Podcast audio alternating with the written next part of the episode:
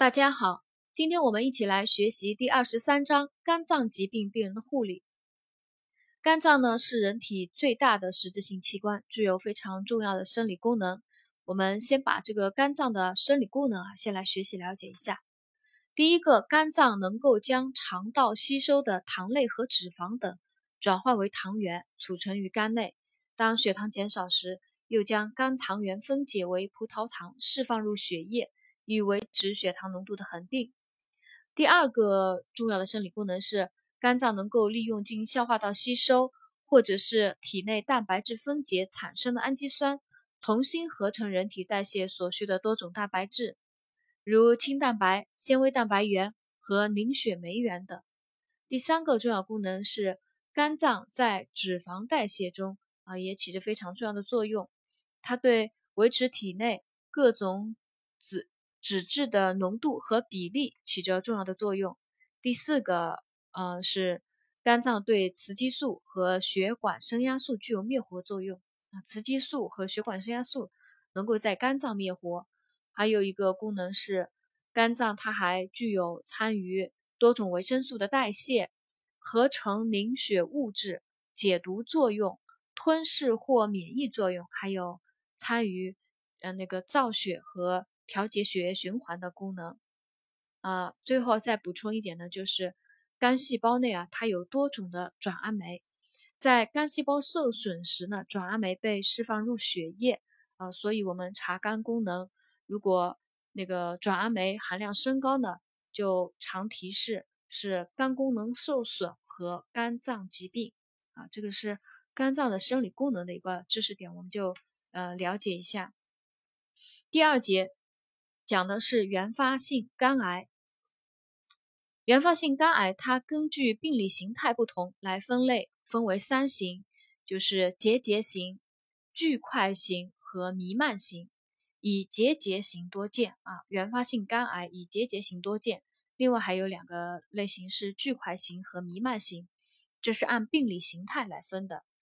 按组织学分型来分呢，肝癌也可以分为三类啊，一类是。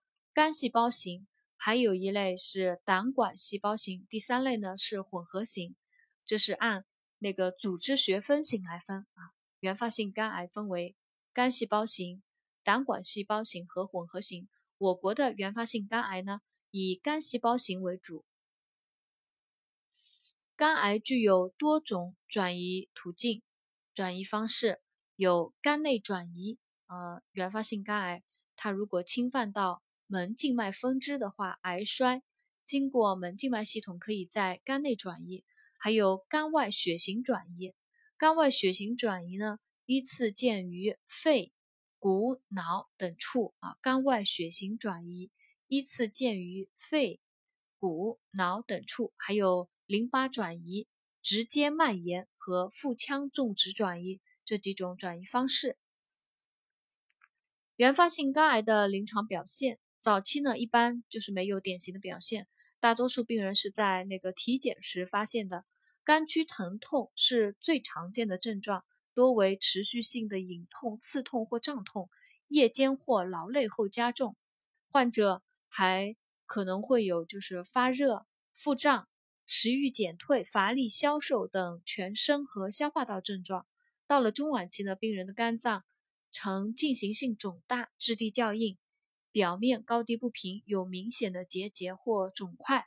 到了晚期，病人就出现恶病质啊，就是有胸水啊、腹水啊等等这些就出现了。啊，这个肝癌的临床表现呢还是比较简单。肝癌的常见并发症有，呃，肝性脑病，还有上消化道出血、癌肿破裂出血和继发感染。啊，这个是。原发性肝癌它的常见并发症：肝性脑病、上消化道出血、癌肿破裂出血以及继发感染等。辅助检查里面的考点：血清甲胎蛋白 AFP 检测可用于普查，有助于发现无症状的早早期病人。如果 AFP 持续阳性，大于等于四百微克每升，并排除妊娠、活动性肝病。生殖腺胚胎性肿瘤等，应高度怀疑肝细胞癌。啊，就是血清甲胎蛋白 AFP 检测，是用于肝癌普查的，有助于发现无症状的早期病人。另外还有一个考点就是 B 超检查，是目前肝肝癌定位检查中首选的方法啊。肝癌检查，肝癌那个定位检查中首选的方法呢，还是 B 超检查，它可发现小于一厘米的微小肝癌，也可显示肿瘤的部位啊、大小、形态以及肝静脉或门静脉有无栓塞等啊。B 超检查是目前肝癌定位检查中首选的方法。原发性肝癌的治疗原则啊，还是早期诊断、早期治疗，以手术治疗为主的综合治疗啊。早诊断、早治疗，以手术治疗为主的综合治疗。肝切除术是目前治疗肝癌最有效的方法。术前护理啊，护理措施呢，它讲术前护理、术后护理。术前护理呢，主要就是心理护理，还有术前常规的护理，呃，加强那个患者的。营养啊，保护肝功能啊，合理休息，避免负压那个腹内压增高的因素，啊防止癌肿破裂出血。术后护理呢，有一般护理啊，一般护理是包括术后二二十四小时内卧床休息，避免剧烈咳嗽。为了防止术后出血呢，一般不鼓励病人早期活动。还有饮食上呢，给予富含蛋白、热量。维生素和膳食纤维为原则，必要时呢提供肠内肠外营养支持，做好腹腔双腔引流管的护理啊，做好腹腔双腔引流管的护理，警惕腹腔内出血，还有维持体液平衡。对肝功能不良伴有腹水的患者呢，积极保肝治疗的同时，要严格控制水盐的摄入，准确记录二十四小时出入量。在这个术术后护理当中啊，他这个书上呢有讲了一条，就是肝动脉插管化疗病人的护理啊，这个内容就讲的比较比较多一点，我们一起来学习一下肝动脉插管化疗病人的护理。第一个，向病人解释肝动脉插管化疗的目的及注意事项；第二个就是做好导管护理，呃，妥善固定和维护导管。严格遵守无菌原则，防止细菌逆行性感染。为了防止导管堵塞呢，注药以后用肝素稀释液二十五个单位每毫升，两到三毫升啊。它的那个肝素稀释液的浓度是二十五单位每毫升，啊，剂量呢是两到三毫升冲洗导管啊。注药以后用这个肝素稀释液两到三毫升冲洗导管。治疗期间，病人可能会出现。消化道反应以及血白细胞数减少，如果症状严重的药物要减量。如果白细胞计数小于四乘十的九次方每升，应该要暂停化疗。若是那个胃、胆、胰、脾动脉栓塞而出现上消化道出血及胆囊坏死等并发症呢，要密切观察生命体征和腹部体征，及时通知医师进行处理。在那个那个肝动脉插管化疗结束以后，拔管以后呢，要加压压迫穿刺点十五分钟，且卧床二十四小时，防止局部形成血肿。啊，这是那个有关于肝动脉插管化疗病人的护理的内容。我再复述一遍：第一个就是向病人做好解释啊，交代肝动脉插管化疗的目的以及注意事项。第二个呢，就是做好导管的护理，妥善固定、维护导管，严格遵守无菌原则，防止细菌逆行性感染。为了防止导管阻塞呢，注药以后用肝素稀释液冲洗导管。还有治疗期间要注意观察病人的消化道反应啊，监测那个血白细胞计数。如果血白计数小于四乘十的九次方每升，应该要暂停化疗。如果是发就会，如果发生了胃、胆、胰、脾动脉栓塞而出现上消化道出血及胆囊坏死等并发症呢，要密切观察患者的生命体征和腹部体征，及时通知医生进行处理。拔管之后呢，要加压压迫穿刺点十五分钟，且卧床休息二十四小时，防止局部形成血肿。原发性肝癌并发症的预防和护理，它的常见并发症啊，我们刚刚前面讲了有肝性脑病、上消化道出血、癌肿破裂出血以及继发感染。呃，他这里讲到了那个癌肿破裂出血的一些护理啊。癌肿破裂出血呢是原发性肝癌常见的并发症，应该要告诫病人尽量避免致使腹内压骤升的动作啊，比如说剧烈的咳嗽啊，啊，还有。屏气排便啊等，这样突然增加腹内压的动作呢，要尽量避免。如果病人突然主诉腹痛，伴有腹膜刺激征，要高度怀疑肿瘤破裂出血，及时通知医生配合抢救。上消化道出血也是那个肝癌常见并发症，要告诫病人饮食呢要少食粗纤维的食物啊，忌浓茶、咖啡。辛辣刺激的食物，那个还有加强肝功能的监测啊，及时纠正、控制出凝血功能异常。一旦发生上消化道大出血呢，就要配合医生抢救啊，密切观察患者的那个呃病情变化。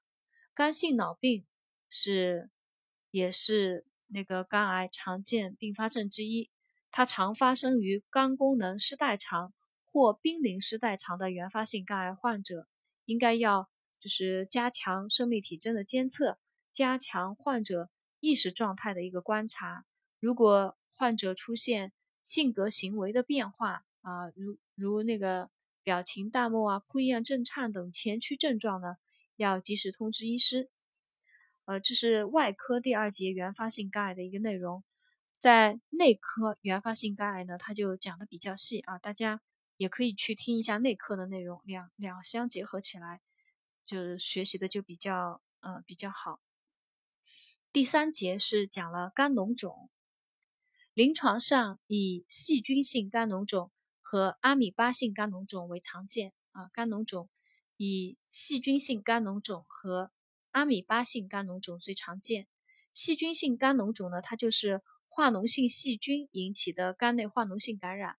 最常见的致病菌为大肠杆菌和金黄色葡萄球菌啊。凡是这个化脓性疾病啊，一般金黄色葡萄球菌就是就是最常见的致病菌之一了啊。在这里，肝那个细菌性肝脓肿呢，最常见的致病菌除了这个金黄色葡萄球菌，还有大肠杆菌。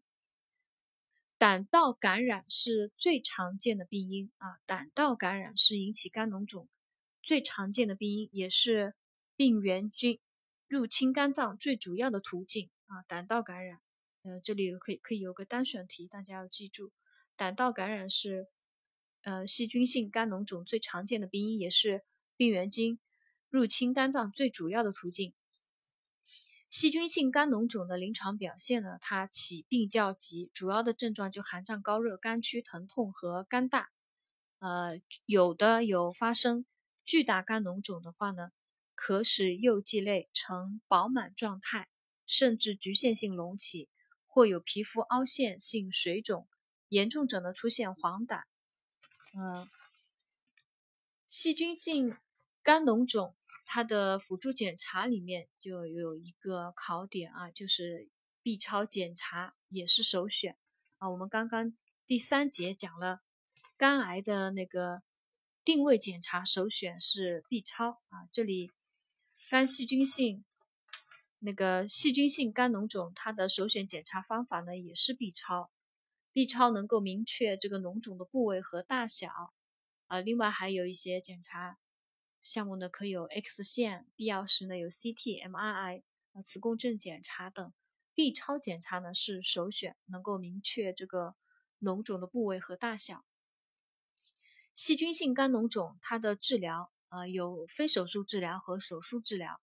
如果能够通过使用有效足量的抗生素，啊，加上积极的支持治疗，增强机体抵抗力，呃，加上一些那个 B 超 B 超引导下穿刺抽脓啊，还有那个持续引流冲洗啊等等这些非手术治疗方法，如果能治好呢，就不需要手术了。如果碰到较大的脓肿啊，有穿破可能的，或者是脓肿已经啊破溃穿入胸腹腔或慢性肝脏脓肿者呢，需要手术切开引流的呢啊，就是手术治疗了。啊，这个是呃细菌性肝脓肿的一个治疗的知识点。非手术治疗的方法呢，就是有效足量抗生素的使用，积极的支持治疗，还有 B 超引导下穿刺抽脓，或者是。经穿刺置管持续冲洗引流，并注入抗生素啊，这非手术治疗方法。对于那个脓肿较大有破溃可能啊，或者是已经穿破入胸腹腔，或者是慢性肝脓肿需要手术切开引流的，那么就手术治疗。它的护理措施主要就是病情观察，还有营养支持啊，因为肝细菌性肝脓肿可能是一个消耗性疾病。它要营养支持，必要的时候呢，提供肠内肠外营养支持。患者有发热、有疼痛的呢，就对症处理。啊，这里有讲到重重点的讲了一个引流管的护理啊，因为有那个细菌性肝脓肿的话呢，有的可以置管啊，穿刺置管持续冲洗引流的。这里就讲到一个引流管的护理，第一个就是妥善固定引流管，病人呢取半卧位啊，每天更换引流瓶。严格遵守无菌原则，然后每天要用生理盐水多次或持续冲洗这个脓腔，观察和记录脓腔引流液的性质和量。当脓腔引流液少于十毫升时，可拔出引流管，改为凡士林纱条引流，适时的换药，直至脓腔闭合。啊，这个引流管的护理呢还是比较简单的，就妥善固定啊。病人的体位呢是取半卧位，每天要更换引流瓶，注意那个无菌操作。呃，然后冲洗的话呢是每天用生理盐水多次或持续冲洗脓腔，观察并记录脓腔引流液的性质和量。当脓腔引流液少于十毫升啊，这个少于十毫升我们要记住，这个可以出个单选题啊。当脓腔引流液少于十毫升时，可拔出引流管。改为凡士林纱条引流，适时的换药，直至脓腔闭合。这个讲的是细菌性肝脓肿的一些呃那个知识点。嗯，阿米巴性肝脓肿啊，也是这个肝脓肿常见的一种类型。阿米巴性肝脓肿呢，它是肠道阿米巴感染的并发症啊，是肠道阿米巴感染的并发症。阿米巴滋养体经过结肠溃疡处。侵入到门静脉分支进入肝脏而引起，大多为单发性的大脓肿，好发于肝右叶。由于有，尤其是以肝右肝顶部多见啊，好发于这个阿米巴性肝脓肿，好发于肝右叶。临床的表现就发热、肝区疼痛和肝大，应该要与细菌性肝脓肿鉴别。治疗呢是以抗阿米巴药甲硝唑、氯喹等进行治疗。甲硝唑呢，我们比较熟悉知道的，这个氯喹呢，它主一开始啊，主要是用于控制疟疾的这个药物，用于治疗疟疾的。后来呢，用途逐渐扩大，也可治疗这个呃阿米巴性肝脓肿啊，对抗阿米巴呃药物的是作为对抗阿米巴性疾病的药物，对于某些自身免疫性疾病啊，它也能够起到一定的作用，比如说类风湿那个类风湿关节炎。红斑狼疮、肾病综合症等，它也有一定的作用。这个在内科那个自身免疫性疾病里面也有讲到的。这个药物叫氯喹啊。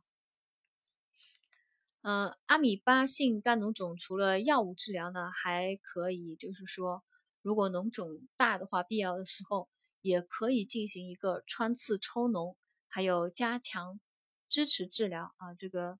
病人呢，在经过这样的处理呢，多数可以获得良好的呃疗效，呃愈后良好。就药物治疗呢，是甲硝唑和氯喹，还可以就是必要时穿刺抽脓，加强一个支持治疗。呃，最后我们把这个细菌性的肝脓肿与阿米巴性肝脓肿的鉴别啊，这个知识点也来学习一下。细菌性肝脓肿它继发于胆道感染。或者是其他化脓性疾病啊，胆道感染是最常见的病因啊。细菌性肝脓肿常继发于胆道感染，而阿米巴性肝脓肿呢，继发于阿米巴痢疾。它的症状的区别，细菌性肝脓肿呢起病急骤啊，有高热啊、寒战、肝区疼痛、肿大；而这个阿米巴性肝脓肿呢起病比较缓慢。血液化验检查，那个细菌性肝脓肿，血液细菌培养是阳性的啊，肯定的这个。然后阿米巴性肝脓肿呢，它的血液细菌培养阴性，血清学呢检查呢可以发现有阿米巴抗体阳性。这个都好理解的啊，我们一遍就过。呃，粪便检查那个细菌性肝脓肿呢，没有什么特殊发现，而阿米巴性肝脓肿呢，部分病人可以在粪便中找到阿米巴滋养体。细菌性肝脓肿它的脓液多为黄白色脓液啊，而且一般都是有那种浓臭味的啊。图片呢可以发现有细菌。阿米巴性肝脓肿，它的脓液大多为棕褐色的脓液，没有臭味。镜检时可以找到阿米巴滋养体啊，它们脓液也有个区别。细菌性肝脓肿脓液呢，多为黄白色的脓液啊，金黄色葡萄球菌感染了以后化脓，多为黄白色的脓液，有那个浓臭味，可以发现有细菌。而阿米巴性肝脓肿，它的脓液大多为棕褐色的脓液。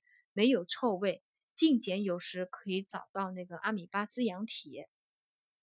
他们的治疗，呃，细菌性肝脓肿呢，就是抗生素治疗是有效的，而阿米巴性肝脓肿呢，它需要抗阿米巴药物治疗啊，有甲硝唑氯喹等。那个细菌性肝脓肿，它的脓肿较小，一般是多发性的啊，细菌细菌感染的，它一般是那个脓肿为多发性的。而阿米巴性肝脓肿呢，它的脓肿较大，多为单发，多见于肝右叶。体征的区别，细菌性肝脓肿呢，肝大肠不显著啊，因为它脓肿比较小，呃，肝大肠不显著，多没有局限性的隆起。而阿米巴性肝脓肿，它的肝大显著，可有局限性的隆起。啊，这个就是细菌性肝脓肿和。阿米巴性肝脓肿的一个鉴别诊断啊，还是比较简单的，都比较好理解的。呃，我再给大家强调一点，就是它们脓液的那个性质不同啊。细菌性肝脓肿的脓液多为黄白色的脓液，而阿米巴性肝脓肿的脓液大多为棕褐色的脓液。呃，那个药治疗呢，一个是抗生素治疗，还有一个是抗阿米巴药物的治疗。在体征方面，细菌性肝脓肿呢，肝大不显著，多没有局限性的隆起；而阿米巴性肝脓肿呢，肝大显著，可有局限性的隆起。呃，这个呢就是第二十三章啊，肝脏疾病病人的护理的所有的重点内容呢，我们今天就学习到这里。